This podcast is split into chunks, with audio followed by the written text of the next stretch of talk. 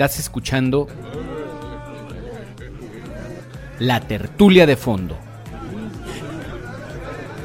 Arte, cultura y entretenimiento. Una charla entre amigos y tú que nos escuchas. De diversos temas, literatura, cine, danza, teatro, programas de televisión, actividades varias que hacen la vida más disfrutable. Una producción de Creativa Radio por fondoradio.epici.com.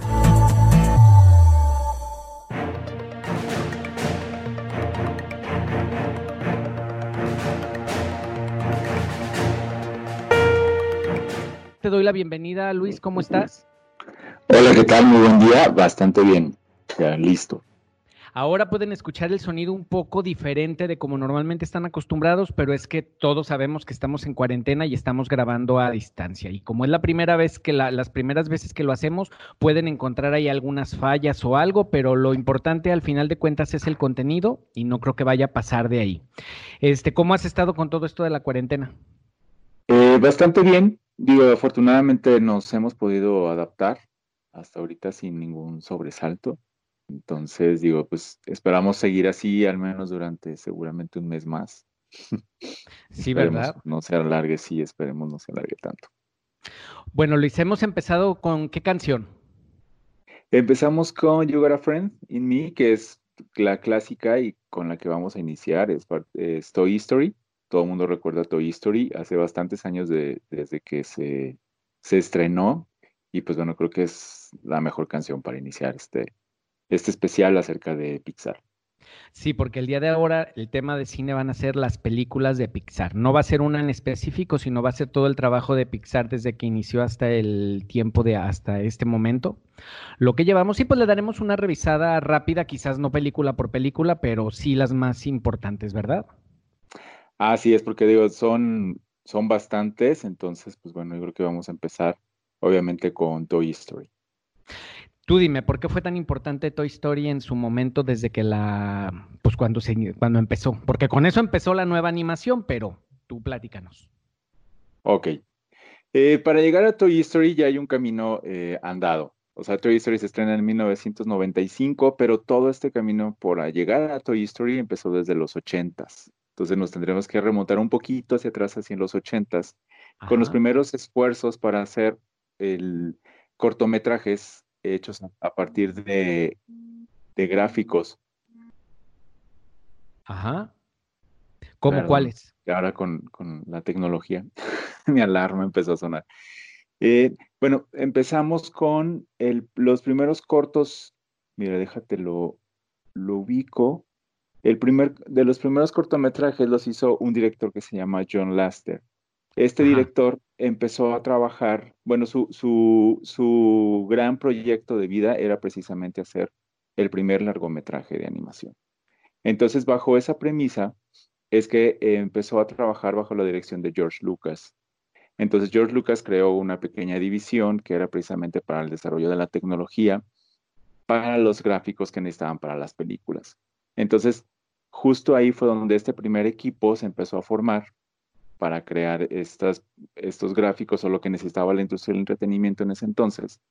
Sin embargo, este no tenía como tanto, no era tan rentable en su momento, por lo que después, a la salida de Steve Jobs de Apple, Steve Jobs lo compra. Ajá. Él, le ve, él le ve un futuro, él le ve este, el potencial que podría llegar a tener como industria del entretenimiento, entonces Steve Jobs compra la tecnología y empieza a fundar, y, empieza, es justamente cuando empieza ya la historia de Pixar como tal. O sea, con Pixar, Pixar nace con Steve Jobs. Sí. ¿Y Steve Jobs era el dueño de Pixar? ¿O estaba asociado con John Lasseter? Porque John es Lasseter sigue, también es dueño, ¿no? ¿O no? Sí, bueno, se convirtió, ellos primero empezó este, Steve Jobs Ajá. y eran tres personas, Steve Jobs, Laster y otra persona. Ellos eran como los tres, pero el que compró fue Steve Jobs y con 5 millones de dólares, si mal no recuerdo, y aparte le invirtió 5 millones de dólares. O sea, empezó con la inversión inicial fue de 10, 10 millones. O sea, la compró en, en 5 millones y aparte le invirtió 5 millones más para hacerla funcionar. Así es. Y empezaron a trabajar. Tú dime. Ah, digo, porque claramente, pues bueno, eran eh, producciones muy costosas, además era una tecnología totalmente nueva, incluso son creadores, o sea, lo, más importante para entender con un poquito de la trascendencia de precisamente de Toy Story, es que para llegar a Toy Story empezaron esos primeros esfuerzos en los 80s, más de 10 años antes de que llegara al, cine Toy Story, empiezan estos esfuerzos por llegar ahí y incluso se empiezan a crear nuevas computadoras. Por ejemplo, yo hasta hace poquito me enteré del que habían creado la Pixar, la Pixar Image Computer, que es de donde sale su nombre de Pixar. Crearon un, que es como una especie de, es una computadora que, que viene siendo como una especie de CPU, porque traté como más o menos de, de, aterrizar cómo es que funcionaría. Es como una especie de CPU, es un procesador muy poderoso, porque todas las imágenes, todo lo que son los gráficos y los videos, como todos sabemos, son videos, son archivos muy pesados. Su procesamiento puede dar muchísimas horas, así sea un video, incluso cuando nosotros hacemos un, lo que le decimos el render, cuando tú creas un video o una pequeña animación, lleva un proceso que se llama renderización, que es cuando entonces el, es el proceso como de, acoplar todas las imágenes y darle todos los efectos, o sea, como de, como así decirlo, como que los repiensa la máquina. todas las órdenes que tú le diste las ejecuta y algún momento te da el producto, ¿no? Que es la animación que tú hiciste con los efectos que tú le decidiste ponerle y demás. Todo eso es información. Entonces, estos serán unos procesadores de esta información súper especializada y aunque tenía inicialmente su utilización en medicina incluso, pues al final del día empezó a utilizarse más para el área del entretenimiento. Sí, estamos tomando en cuenta que esto sucedió a principios de los 90, por lo tanto, lo que ahora, lo que tú estás diciendo ahora, ahora nos suena como, ah, cálmate, pero pues eso lo hago en mi computadora de, de la mesa de. Ajá, entonces, pero estamos tomando en cuenta que es la creación de la tecnología para poder llevar a cabo esto. Por eso fue lo caro. A lo mejor ahora puedes hacer una película con una computadora cualquiera, pero en aquel entonces, digo, tampoco, pero se entiende, entendemos que ahora estamos muy familiarizados con que las computadoras nos enseñan imágenes, pero en aquel entonces eran las computadoras de, de puntitos verdes en la pantalla, ¿no? Así es. Entonces, pues bueno, empezaron, mire, aquí el, el, primer, el primer cortometraje se llama Las aventuras de André y Wally Es una historia muy cortita de un personaje que va en el bosque y lo pica una abeja. Es, un, es, es una historia bastante sencilla, pero pues para eso se tuvo que hacer todo un despliegue tecnológico, ¿no? Estamos hablando del primer cortometraje animado. Entonces, eso fue por ahí del 88, 86, 88, y para llegar precisamente a, a Toy Story fue en el 1995. ¿Ya en ese entonces ya era ah. Steve Jobs el dueño? Ya. Ah, ok.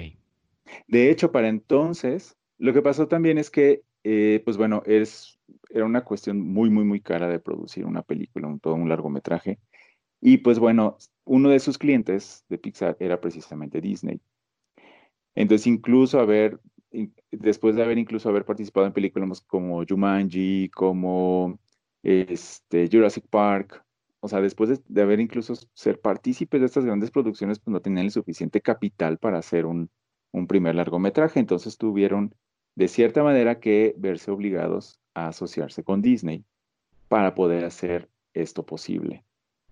Entonces se asocia Pixar con Disney y al momento de asociarse hacen esta fusión que hace posible que se creara el primer largometraje animado por computadora en la historia que se llama Toy Story. Es así de trascendente como en su momento lo pudo haber llegado a ser Blancanieves, que fue el primer largometraje animado en la historia. Entonces ahora estamos hablando bajo nuevas técnicas de animación que es por computadora.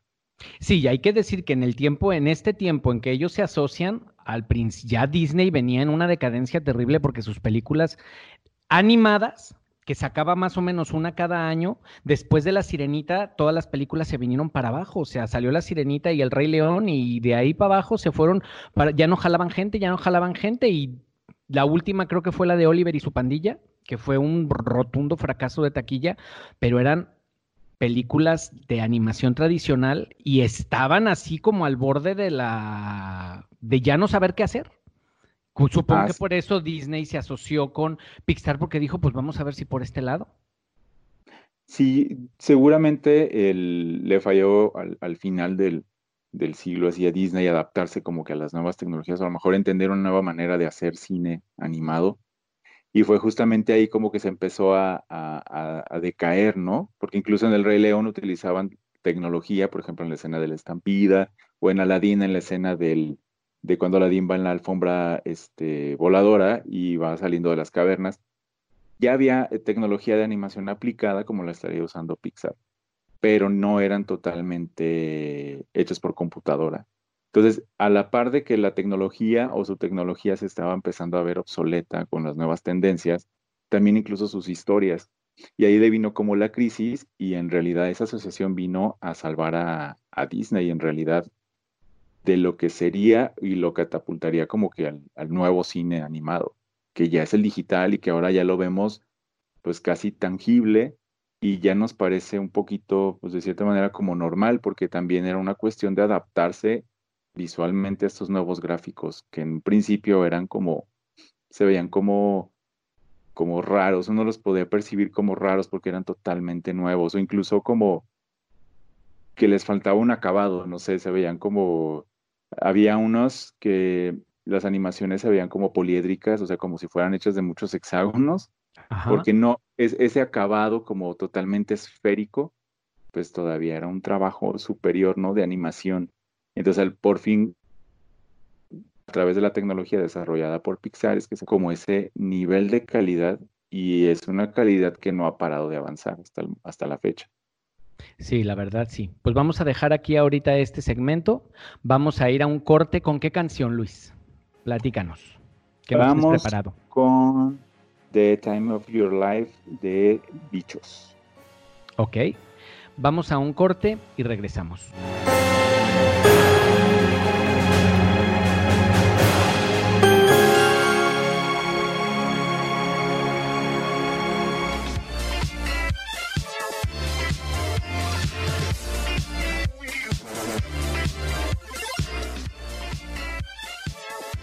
Escucha, vive, siente.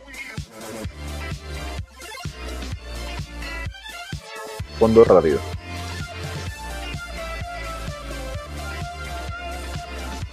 Estamos al aire.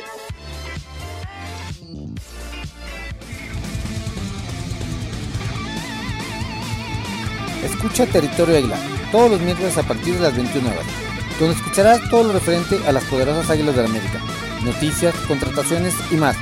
Un resumen de la jornada aquí por Fondo Radio, con su amigo el Mesías del Americanismo, Mr. Easy.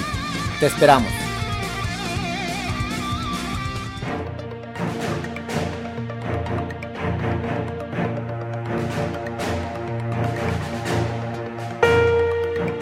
Estamos de regreso, estamos en la tertulia de fondo. Recuerden que nos están escuchando por Fondo Radio en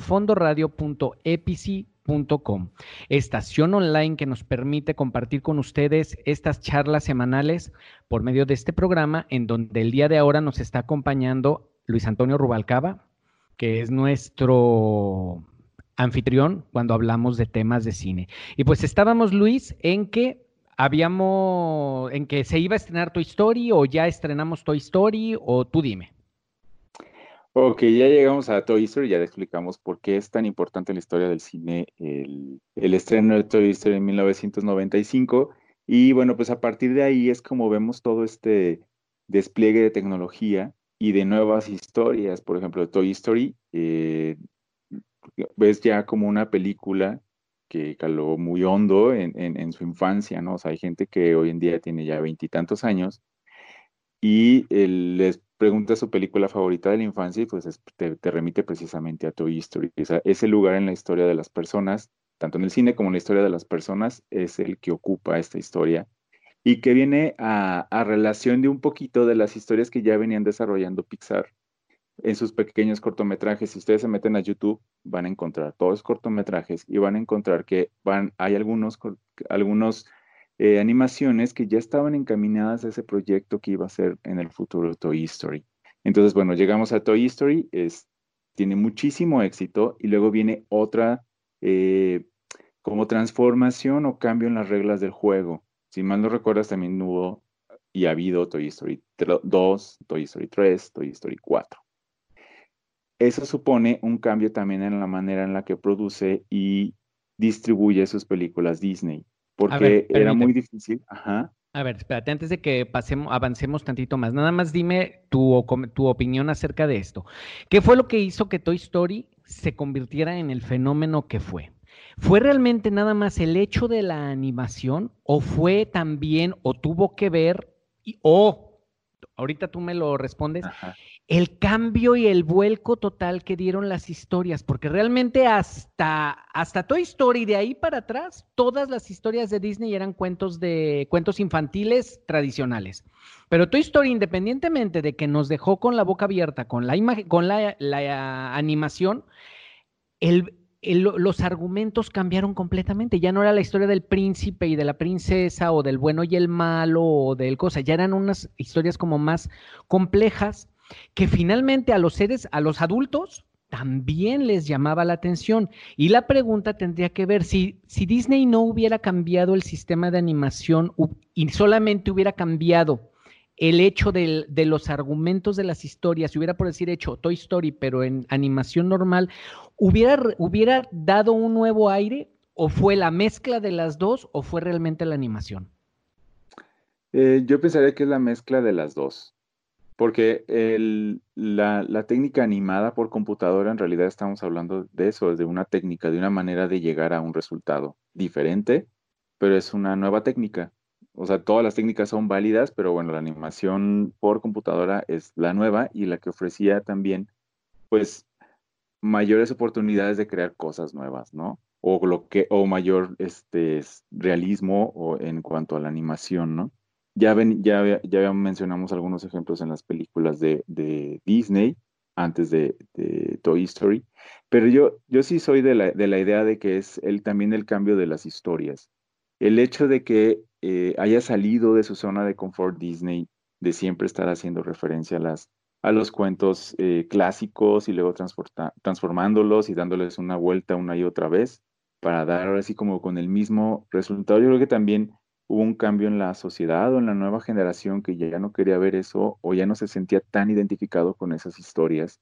Y este cambio, este vuelco no solo de la, de la técnica, sino también en la manera de contar las historias y las historias, en sí fueron como la semilla del éxito que tuvo Toy Story. Además de que eh, hay algo, hay un factor que es súper poderoso en esta película que se llama nostalgia.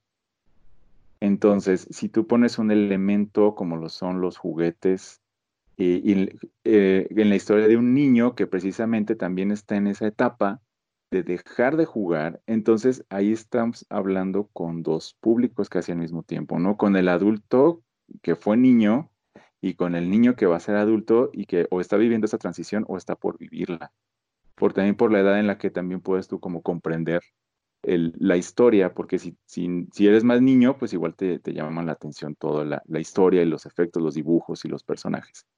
Pero si ves el trasfondo con una mayor edad, justamente estás como que llegando a ese, a hacer ese clic con esa audiencia y hablar de otros temas que tienen que ver con más con, la experiencia de los seres humanos. Y yo creo que eso es algo que ha sido como parte del éxito de las historias que nos ha mostrado Pixar en, asociación con Disney. Ok. Bueno, entonces ahora sí. Caminemos a lo que a lo que era importante detenernos en esto porque sí es importante ver que realmente Pixar, bueno, John Lasseter, porque ahí sí el argumento tenía muchísimo que ver con él, era un proyecto de él, y hasta todavía Cars y todas esas últimas, él tenía muchísimo que ver en las, todavía la, la del Upside Down, ¿cómo se llama? La de... Up. No, la de los traumas psicológicos de los niños y la de mente, eh, mente. Ah, ya, la de los personajes que viven en la cabeza y que son las emociones. Esa todavía es de él, todavía es donde él tenía mucho que ver en los argumentos. Entonces, pues realmente la mente creativa en la cuestión de los argumentos, pues era el John Lasseter. El equipo fue muy bueno, definitivamente todos los triunfos en estas industrias tienen que ver mucho con los equipos. Así es, sí, es el corazón de, de, Pixar realmente. De hecho, el, si ustedes, bueno, seguramente ya, ya lo saben, pero cuando vemos el logo de, de Pixar, pues se ve una lamparita y esta lamparita es precisamente el del, cortometraje que se llama Luxor Jr., que es la lamparita jugando con la pelota de Toy Story. Y ese, ese cortometraje ganó un Oscar en el 98. Perdón, en el 88. Muchísimo antes del estreno de Toy Story. Muchísimo antes de Toy Story. Por la revolución. Sí, pero ya estaba esa semilla. O sea, la lamparita jugando con una pelota, primero ves una lámpara grande eh, y después está una pelota y luego llega una lamparita chiquita que es como el niño y empieza a jugar con la pelota y la poncha. Entonces, ahí yo pienso que es como el resumen de lo que ha sido Pixar. Sale y, vienen estas como reminiscencias, ¿no? O sea, viene la pelotita que después aparece en, en Toy Story y que después aparece como como le llaman easter egg, empieza a aparecer esa misma pelotita, aparecen diferentes escenas de las demás películas de Pixar, como un hilo conductor de donde nació, que es ese, es ese cortometraje. Y es la relación padres-hijos, la relación de los niños con los juguetes y de cómo de alguna manera ese mismo argumento se sigue, eh, sigue llevando una línea a lo largo de las historias de las diferentes películas. No en todas, pero sí está presente. Muy bien, entonces tenemos que, ¿cuál fue la segunda película que salió? ¿Fue la de Bichos? Fue Bichos, la segunda fue Bichos, esa sí la fue a ver al cine, Toy Story creo que no alcancé a verla. ¿No? no. Por alguna razón, no recuerdo haberla visto en el cine. No, no perdón, perdón me, perdí. Sí la fui a ver al cine, también fui a ver la de Bichos. La que no vi en cine fue Cars. Ah, ok. si pongan metachitas, no la he visto. Esa no la has visto ni en la, no la, tele. Ah, no, no, ahí sí, sorry.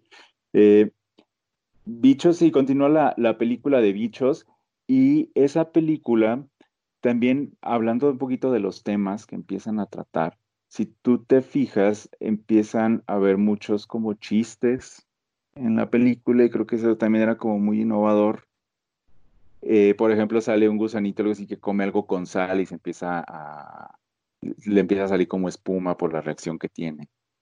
Ah, ok. Hay, hay pequeños como, como gags, o sea, hay, hay, pequeñas partes cómicas a lo largo de la historia que no se veían tanto en las anteriores producciones y también se convierten en algo favorito de las personas.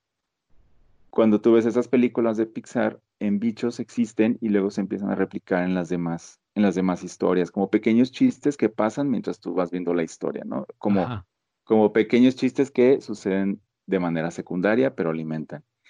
Y también como nuevos discursos.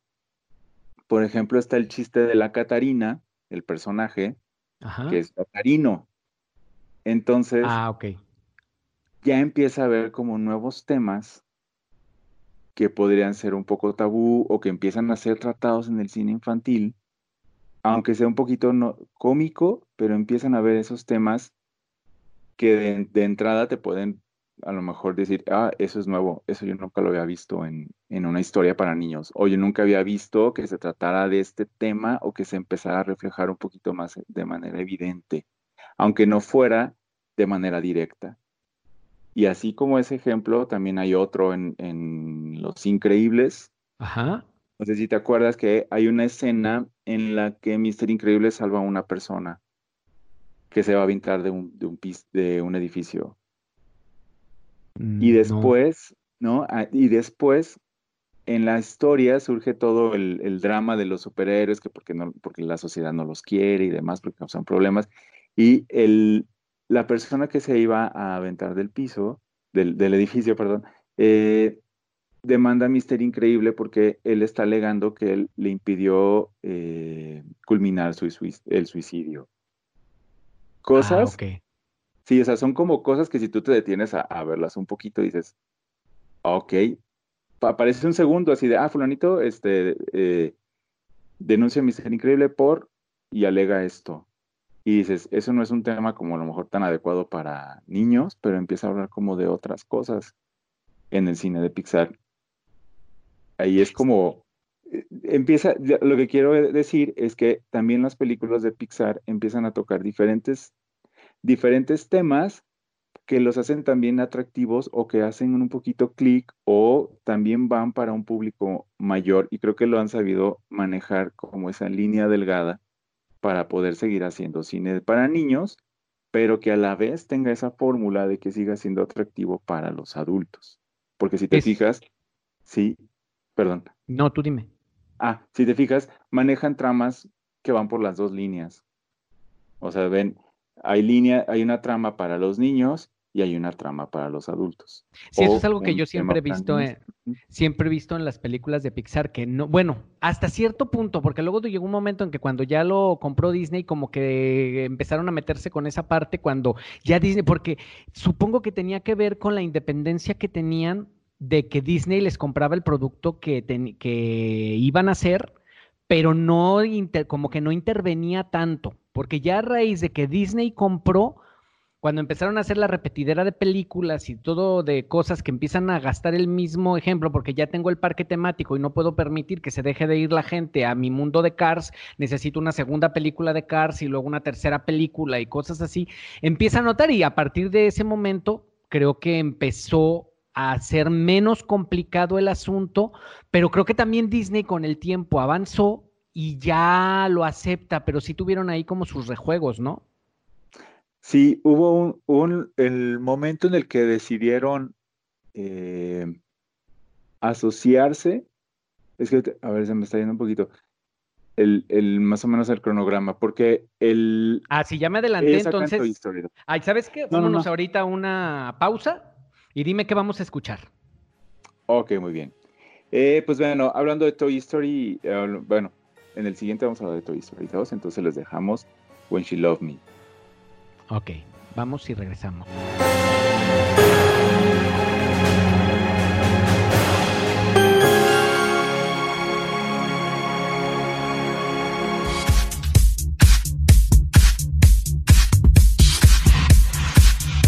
Escucha, vive, siente.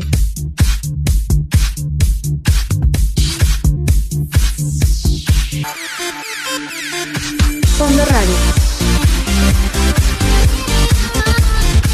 Estamos al aire.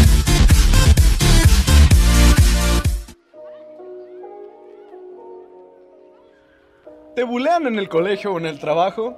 Pues, a, nosotros, también. Chale. Yo soy Samurai Fa. Y yo soy Capa. Y estás escuchándonos en Eh, güey, todos, somos otakus en Fondo Radio. Por Creativa Productions. Y nos puedes escuchar en fondoradioepsi.com. Eh, güey, ahí deja. Ay, ya, perdón. Recuerda visitarnos en nuestras fanpage como en Fondo Radio. También nos puedes visitar en Egway Todos Somos Otakus en Facebook. Y no se olviden encontrarnos en Spotify por si por algún motivo te perdiste algún programa.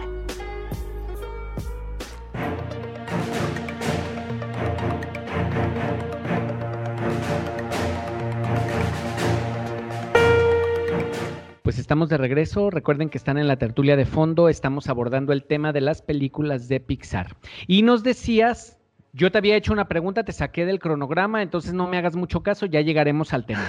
Tú dime, y vamos a ver que se estrena Toy Story 2. Toy Story 2, ¿cuándo se estrena?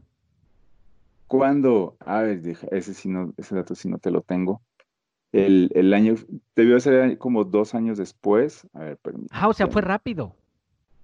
Sí, de hecho, el, hubo, hubo una situación. En realidad, eh, Disney no, no hacía como secuencias de sus películas, o si las llegaba a hacer, eh, las mandaba a televisión de manera directa. O sea, no, por ejemplo, si tú ves, eh, hubo un Rey León 2 o una especie de Rey León 2, que es muy mala, con toda razón la mandaban o la relegaban. O sea, como que no le daban el, un, un, trato, más bien le daban un trato distintivo a una secuencia, una secuela, ¿no? Entonces la secuela, como si fuera una especie de arte menor, decían, no, esa no la queremos para cine, se va como que a nuestros canales de televisión y ahí se estrenaba.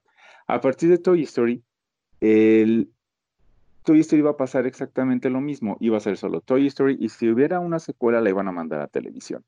Sin embargo, cuando presentan el Toy Story 2, los de Disney se convencen de que es una historia lo suficientemente buena para ser atractiva en taquilla. Y es por ello que ya en 1999 lanzan Toy Story 2. Y ahí es donde ya otra vez llena y suele ser y llega a ser totalmente éxito. Y ahora introduce al personaje que se llama Jesse, que es de la canción que acabamos de escuchar. Y mientras que en Toy Story 1 era el rol como del personaje, era el masculino porque era Andy, porque era el, el, niño que se va a ir a, a, estudiar, se va a dejar la casa y va a dejar a los juguetes. En la 2, pues bueno, ya hablamos de un personaje femenino y ya la parte central de la historia se va hacia Jessie, ¿no? Entonces, crean estos nuevos diálogos o hacían nuevos segmentos a los que ya empezaba a apuntar Disney, por ejemplo, con Pocahontas. Ya no mm. eran como el, como que empezaban ahí a hacer clic los dos, a tanto Pixar con Disney, con las historias, porque si tú te fijas ya, Pocahontas fue de las últimas películas de Disney que quiso lanzar como clásicos y que no le fue tan bien, a pesar de que es una muy buena animación y una muy buena historia. El, parecía como si el defecto de la historia fuera que fue un personaje femenino, pero no lo era. O sea, como no, a veces no logro explicar por qué a Pocahontas no le fue tan bien. Yo creo que tiene que ver con que es una película que es muy local. O sea, Pocahontas no tiene nada que decirte a los mexicanos, ni a los argentinos, ni a los chilenos, ni a los españoles. O sea, es una historia para Estados Unidos, pues. O sea, es, parte de su historia es como si nosotros hacemos una película de Villa, pues es una película para nosotros. Villa, ¿qué le importa a los franceses o a los alemanes? Y podrás ver eh, la, película como obra de arte o como lo que sea, pero el personaje en sí no tiene nada que decirles a nadie más que a nosotros. La manufactura, la manera de hacerla, pues podrá revolucionar una película con un tema local podrá ser muy espectacular, pero si no envuelve todo, pues no puede ser una como una algo que le dé a todo el mundo. Yo creo que una de las partes de Pocahontas, porque pues sí tiene su mensaje ecológico y toda la parte, o sea, está actual, la película es actual. El problema es que es Pocahontas. Yo no me identifico con Pocahontas ni con John Smith ni o sea, son como personajes Sí, incluso digo cuando salió y yo la vi, fue la primera vez que supe quién era. O sea, de hecho pensé que era un personaje ficticio y después me puse a investigar en su momento y dije, ah, es histórico.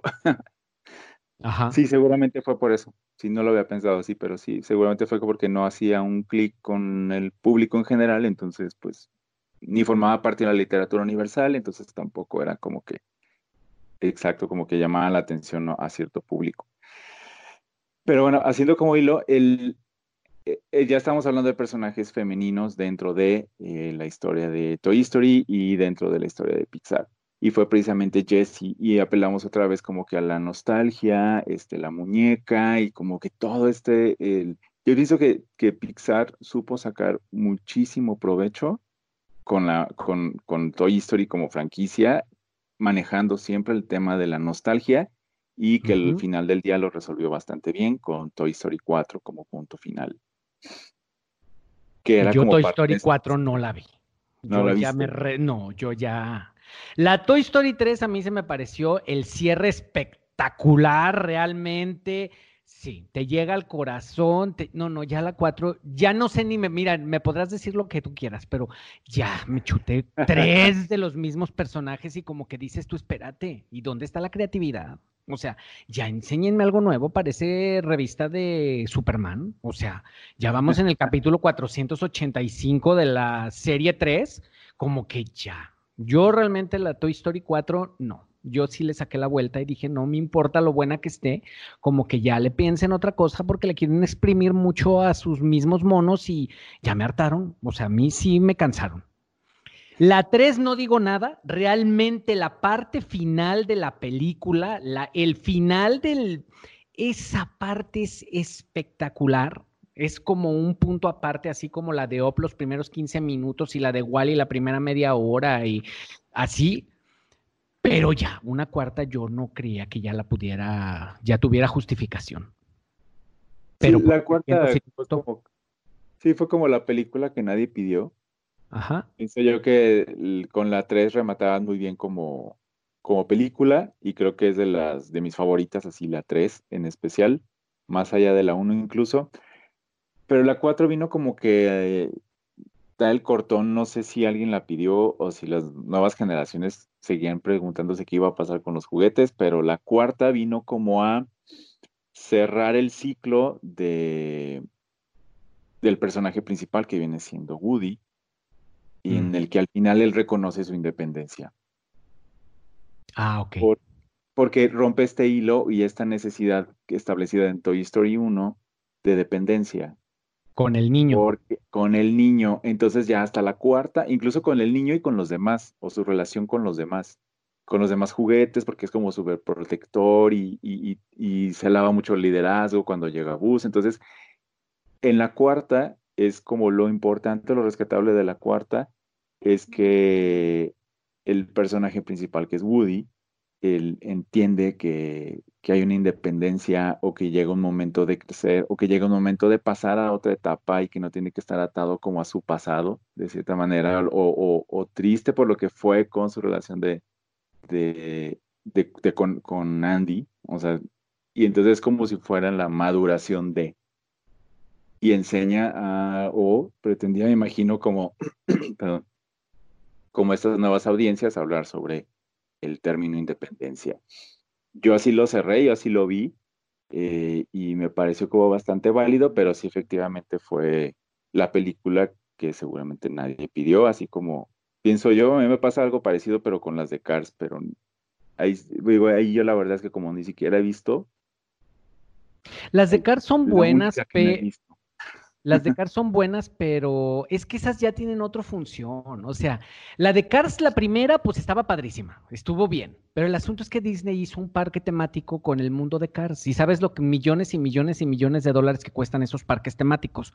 Entonces, son parques temáticos que si tú, que si deja de tener actualidad en, el, en la pantalla, el parque temático se acaba. O sea, ya a la gente no le interesa ir a ver, el- ¿cómo se llama? Radi- radiador, de- ¿sabe cómo se llama el pueblo? Este, ¿por qué? Pues porque ya no, entonces tienen que sacar una segunda película para renovarla, para que renueven el interés y la gente quiera volver a ir y quiera verlos. O sea, ya tiene mucho que ver con mercadotecnia. Eso nunca hubiera sucedido. Cars nunca hubiera sacado una segunda película si Disney no se queda con la con Pixar realmente, porque no daba. No daba. Pero como la, como Cars pegó mucho entre los niños chiquitos, Disney puso su- sus parques temáticos del mundo de Cars que están espectacular, o sea, está espectacular el mundo de Cars en los parques temáticos, pero pierdes el interés, o sea, los niños siempre están a lo último, o sea, antes era Dora la exploradora y luego fue otro y, luego- y se les olvida y si no lo renuevas, deja de ser, entonces Cars lo tienen que renovar para que los niños sigan yendo. Yo no creo que haya sido ya la última película de Cars, va a haber más. Mientras haya todos. parque temático, tiene que haber renovación o van a tener que quitar el parque temático. Y en el momento en que lo quiten es porque ya ganaron lo que tenían que haber ganado de ese dinero que invirtieron. Así es. De hecho, la parte como de la, de la ruptura fue precisamente con los contratos que había entre Disney y Pixar. ¿Por qué? Porque el Pixar empezó a alegar que era desigual totalmente todo lo, porque el Disney se llevaba la mayor parte de la recaudación en ventas de las licencias y de todos los productos que vendían en base a los personajes que creaba Pixar. Entonces Pixar se quejaba porque decía, bueno, es que yo pongo toda la creatividad, yo pongo a estos personajes y tú te dedicas a venderlos en miles de productos y a mí no me pagas nada. Entonces, básicamente ese fue como el, problema y hasta que tuvieron que eh, llegar como un nuevo acuerdo en que las dos partes estuvieran satisfechas, pero pues seguramente fue hasta la adquisición de Disney, en la que Disney, pues como tal, es un, pues es una, es un emporio, entonces efectivamente se, se debieron unas cuestiones de mercadotecnia y pues bueno, tenían que, que, que explotar, porque por ejemplo, Bichos, no volvió a haber Bichos, no volvió a na- Ujú. nada, o sea, tú viste Bichos en el cine, pasó, este, muy bonita, a lo que sigue. Y quitaron, los, y quitaron todos los temáticos de bichos de los parques de Disney. Ya no existen. Estaban, estuvieron y ya no hay. Desaparecieron. ¿Por qué? Pues porque ya no se renovó, pero Bichos tenía como atracciones, tenía como partes, pero a Cars le hicieron un mundo, o sea, le hicieron un espacio de puro Cars. Bichos Así tenía una atracción dentro de los parques y había y entrabas al jardín, pero era un pedacito. Cars es todo un, un pedazo, o sea, es la- un pedazote gigantesco, es un parque por sí solo la parte de Cars. Entonces tenían que ser otra nueva franquicia. Ya entra mucho de mercadotecnia por ahí, pero vamos a dejar ahorita este y vamos a regresar a- para el último segmento. ¿Con qué nos vamos a ir escuchando, Luis? Que vamos a escuchar precisamente de Cars, Real Gone con Sheryl Crow. Muy bien, volvemos.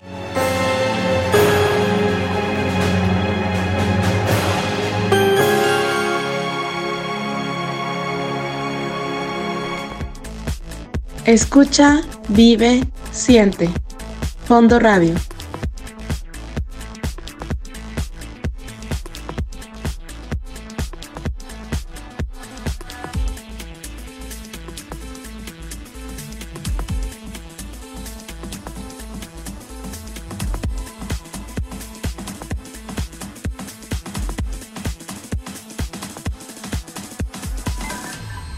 Estamos al aire.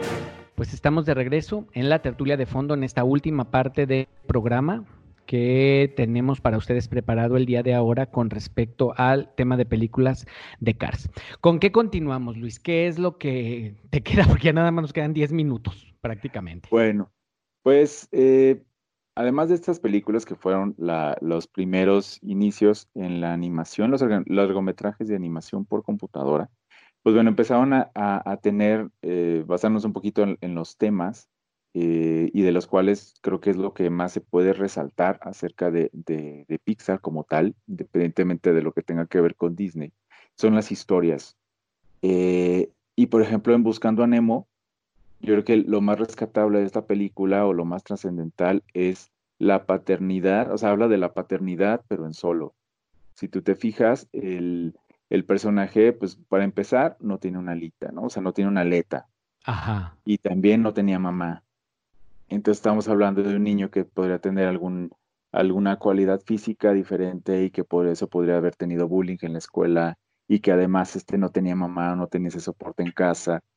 Y empezaba a tocar estos temas y yo creo que era como, o es precisamente como lo más valioso de, en el que empezaba a hablarle a las grandes audiencias, teniendo todo ese auditorio, acerca de temas muy específicos que tenían que ver con el respeto a las personas con N cantidad de, no sé, por ejemplo, si a él le faltaba la, la, aleta, pues bueno, podemos interpretar que a una persona no le, le faltaba un brazo, le falta una pierna, y que no por eso es menos válido en una sociedad.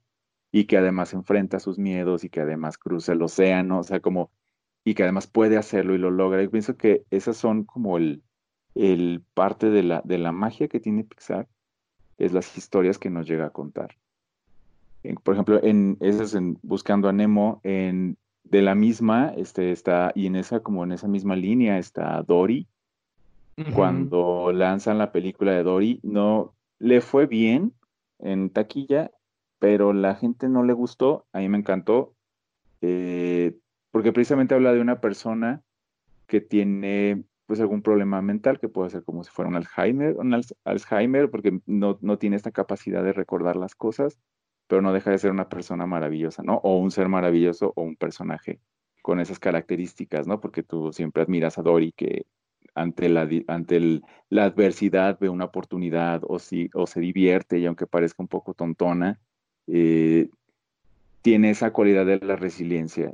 Y son como A ese ver. tipo de historias. Ajá, dime. La- ¿Hay una película de Dory o es la de Buscando a Nemo 2?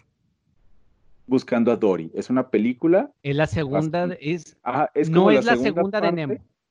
Es como la segunda parte, Ajá. pero no es Nemo 2, se llama Buscando a Dory. Ah, ok, pero sí es la segunda parte de Nemo, como quien dice, no hay o no es que hay, hay porque no existe aparte buscando a Nemo 2. No, Ah, ok. Sí, nada más era eso, porque yo no me acordaba que había continuación. Ajá, pero es como una continuación, pero el personaje principal no es Nemo, es Dory. Es Dory, ey, sí. Muy Sí, bien. Y, y termina precisamente la película. eh, es, es un, para mí es un, un- fue como muy emotivo el final, porque justamente terminan ellos en el borde del abismo, así como que del océano, admirando la profundidad del océano como si fuera una gran oportunidad. No les cuento más porque pues, tienen que ver la película. Eh, pero es, es, es muy buena la película de, de Buscando a Dory. No le fue muy bien, quizá porque no era Nemo, entonces seguramente los papás no llevaban a sus hijos a ver porque decían, ay, ¿dónde está Nemo, no? Eh, pero bueno, ese es como, y hablando un poquito también como de las cuestiones de la mente, pues bueno, al principio hablábamos un poquito de Intensamente, esta película que innova en la manera en la que se cuentan también las historias, que ahora habla de las emociones, de los colores de las emociones, de cómo están dentro de nosotros y aunque pareciera que, bueno, pareciera que las emociones nos dominan, pero también que tenemos como esta cualidad de, de acomodar nuestras experiencias, de manejar nuestras emociones, más allá de, de ¿cómo decirlo? Eh, que nosotros tenemos la capacidad de resolverlas o de manejarlas y que están todas esas diferentes intensidades de emociones y de colores que, que vivimos todos los días, todos los seres humanos. Entonces, esa especie como de conciencia de que existen y cómo las manejamos también es parte de esta nueva eh, pues manera de contar las cosas, que ya se rompe esta línea de, de la literatura clásica y de las princesas y de todo eso, y de que ahora nos adentramos a el, el universo interior del ser humano y su psique y todo eso. Creo que eso es como parte de, de lo más novedoso que podemos hablar de Pixar y de cómo vino a revolucionar el, el- las historias que vemos en el cine. Yo de mis películas preferidas de son como tres. Una, eh, bueno, una son por partes, porque por decir, me gusta mucho Nemo. Nemo es de Nemo Ratatouille. Ratatouille es espectacular la película. Es que, no sé, esa parte donde, ¿cómo se llama el crítico de comida? Ese come y se va a su infancia. Esa parte es de llorar. Exacto. así. ¿Te fijas cómo es la nostalgia? O sea, como hay ciertos clics que dentro de las historias que podemos ver como una especie de patrón o del, del éxito de las historias de, Toy- de, de Pixar en, en su público. Es, eh, hay un hay una, a los adultos no- hay como un llamado a la nostalgia, como esa magia de, de cuando pruebas eh, un- la comida o llega un olor y te transporta totalmente y te, te, te lleva como esa parte que llevas guardada muy dentro de ti, porque este personaje es como súper recto y pareciera como muy severo, pero ante el sabor de lo que está probando, se va, o sea, se va a la infancia y pierde toda esa dureza y toda esa cáscara que tenía o esa máscara que tenía de, su personaje de crítico y se convierte en humano. Sí, es una chulada esa. Y luego los primeros 10 o 15 minutos de Op, a mí me gustan muchísimo toda la historia de lo- del matrimonio. Lo- la primera parte de Wally también se me hace muy de, o sea, funciona por sí sola la, esa parte. Ya todo lo demás, para mí no, pero digo, pues es- la película es en general. Pero, y esta que mencionaste de Intensamente, a mí no es de las que más me gustó como película, pero como tema me fascinó. Se me hizo muy interesante. Así es. Sí, como tema sí, la película igual no es como tan, tan bien lograda. Tan es así que pues no hubo intensamente dos. Ajá. Como si lo hubo de Los Increíbles, que hubo Los Increíbles dos.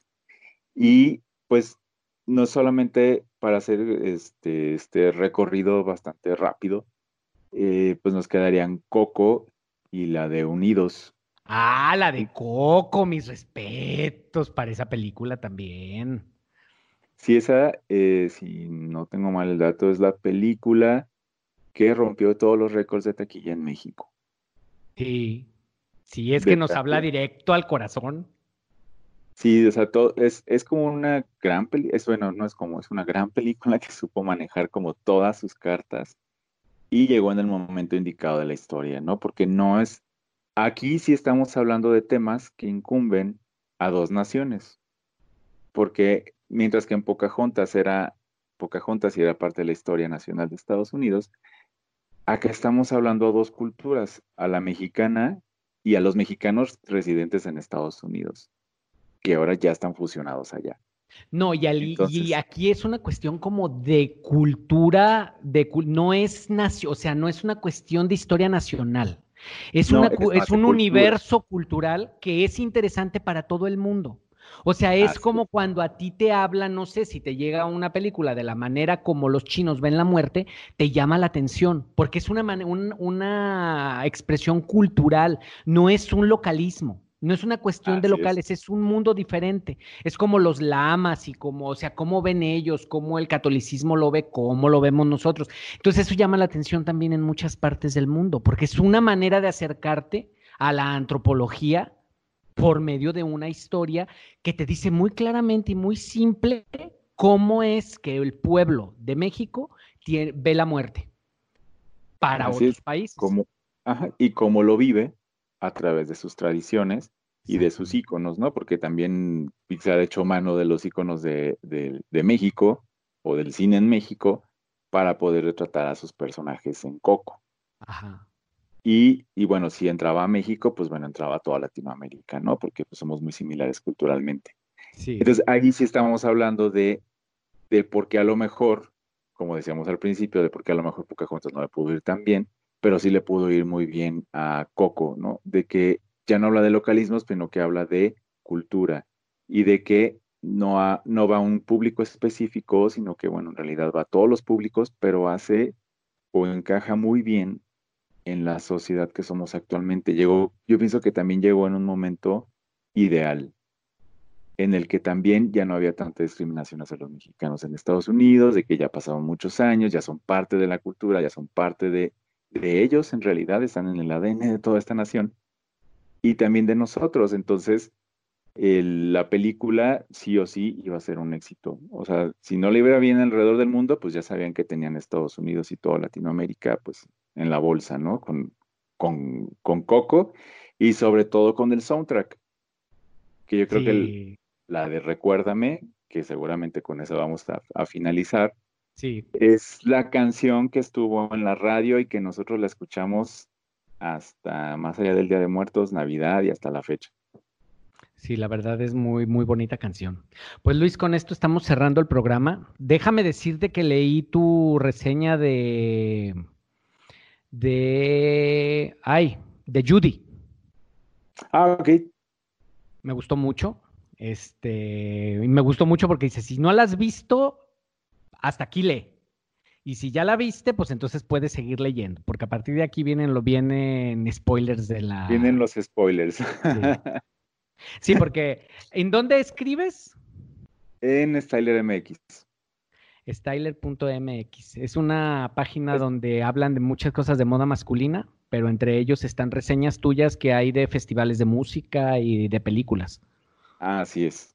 Sí, y ahí hay uno de Judy y de Parásitos y también los estamos actualizando. De repente ahí, si hay algún dato nuevo, me meto a la, a la reseña y le voy incorporando como que nuevos datos para que, pues, mantenerla un poquito actualizada, porque es lo, es, es lo padre del cine, que en realidad es como, es la interpretación de una historia, de un guion, de un libro, te ofrece una nueva visión y también es la visión de una persona, ¿no? O de nosotros como generación. Y cuando tú vuelves a ver una película, le encuentras otro matiz después de cierto tiempo o llega nueva información y le encuentras una relación a esta película y es ahí donde me regreso.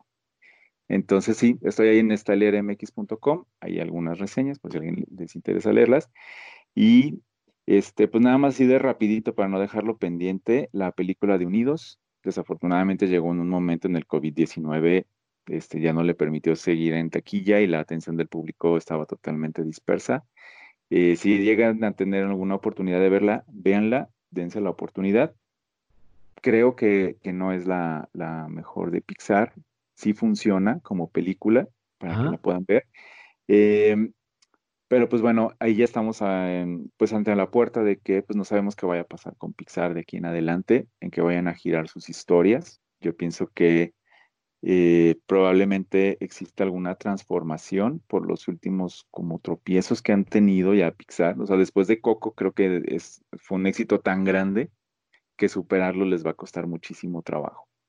Entonces, pues bueno, estamos al pendiente de qué, qué nos sigue ofreciendo Pixar como entretenimiento.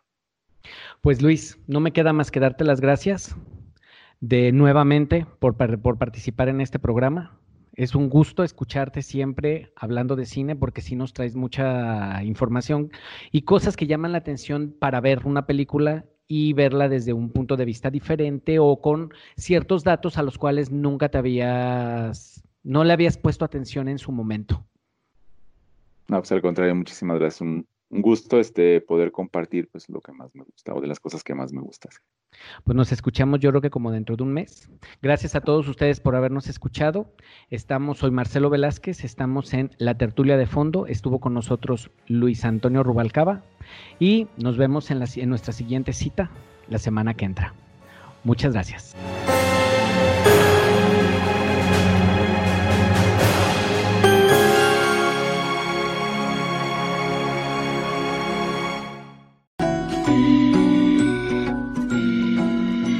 Radio presentó